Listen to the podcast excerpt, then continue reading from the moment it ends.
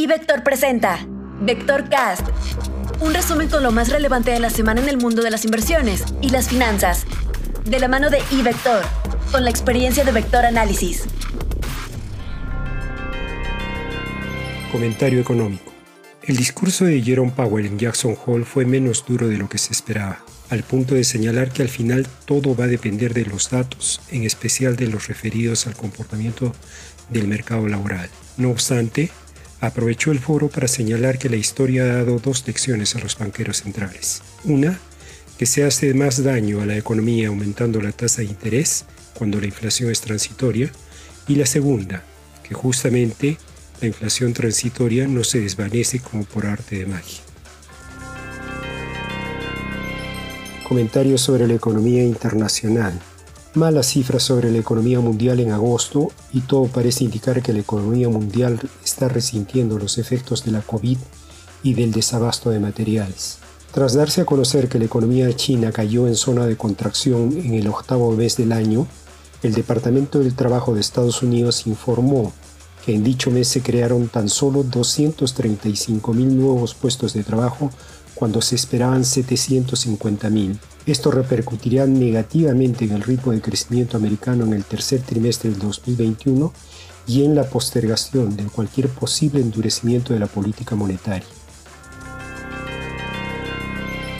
Por lo que se refiere a la economía mexicana, esta semana el mercado estará atento a la publicación del paquete económico 2022. El documento deberá ser entregado al Congreso de la Unión antes del 8 de septiembre y aprobado en su totalidad hacia mediados del mes de noviembre. Estaremos atentos a cambios tributarios que favorezcan los ingresos públicos. Por la parte del gasto, no esperamos incrementos significativos. El marco macroeconómico creemos que se mantendrá alineado al mercado, aunque estaremos muy atentos a las estimaciones petroleras, en particular la producción de hidrocarburos. Más adelante en la semana se da a conocer la inflación del mes de agosto, la cual esperamos con una desaceleración en su comparativo anual, ayudado por el control de precios en el gas LP. La inflación subyacente se mantendrá presionada y mostrando un crecimiento anual superior al observado el mes previo. Finalmente, se da a conocer la producción industrial del mes de julio, la cual esperamos con un avance anual positivo, aunque inferior al observado los meses anteriores. En sus cifras ajustadas por estacionalidad, no descartamos una caída en el margen.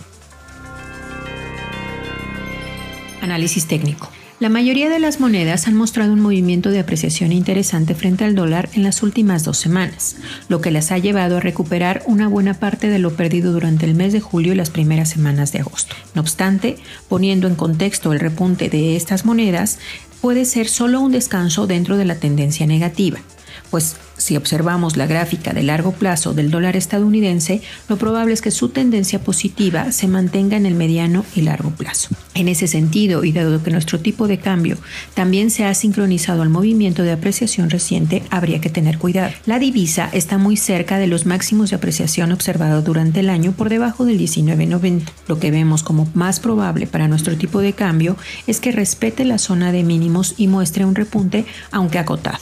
El rango probable que pudiéramos estar observando para los siguientes días estaría limitado a la baja por 19.80 y al alza por el 20.45 pesos por dólar que observamos hace un par de semanas. Comentario de renta variable. La semana pasada, el principal indicador de la Bolsa Mexicana de Valores alcanzó un nuevo máximo histórico impulsado por emisoras como América Móvil y Walmex, entre otras.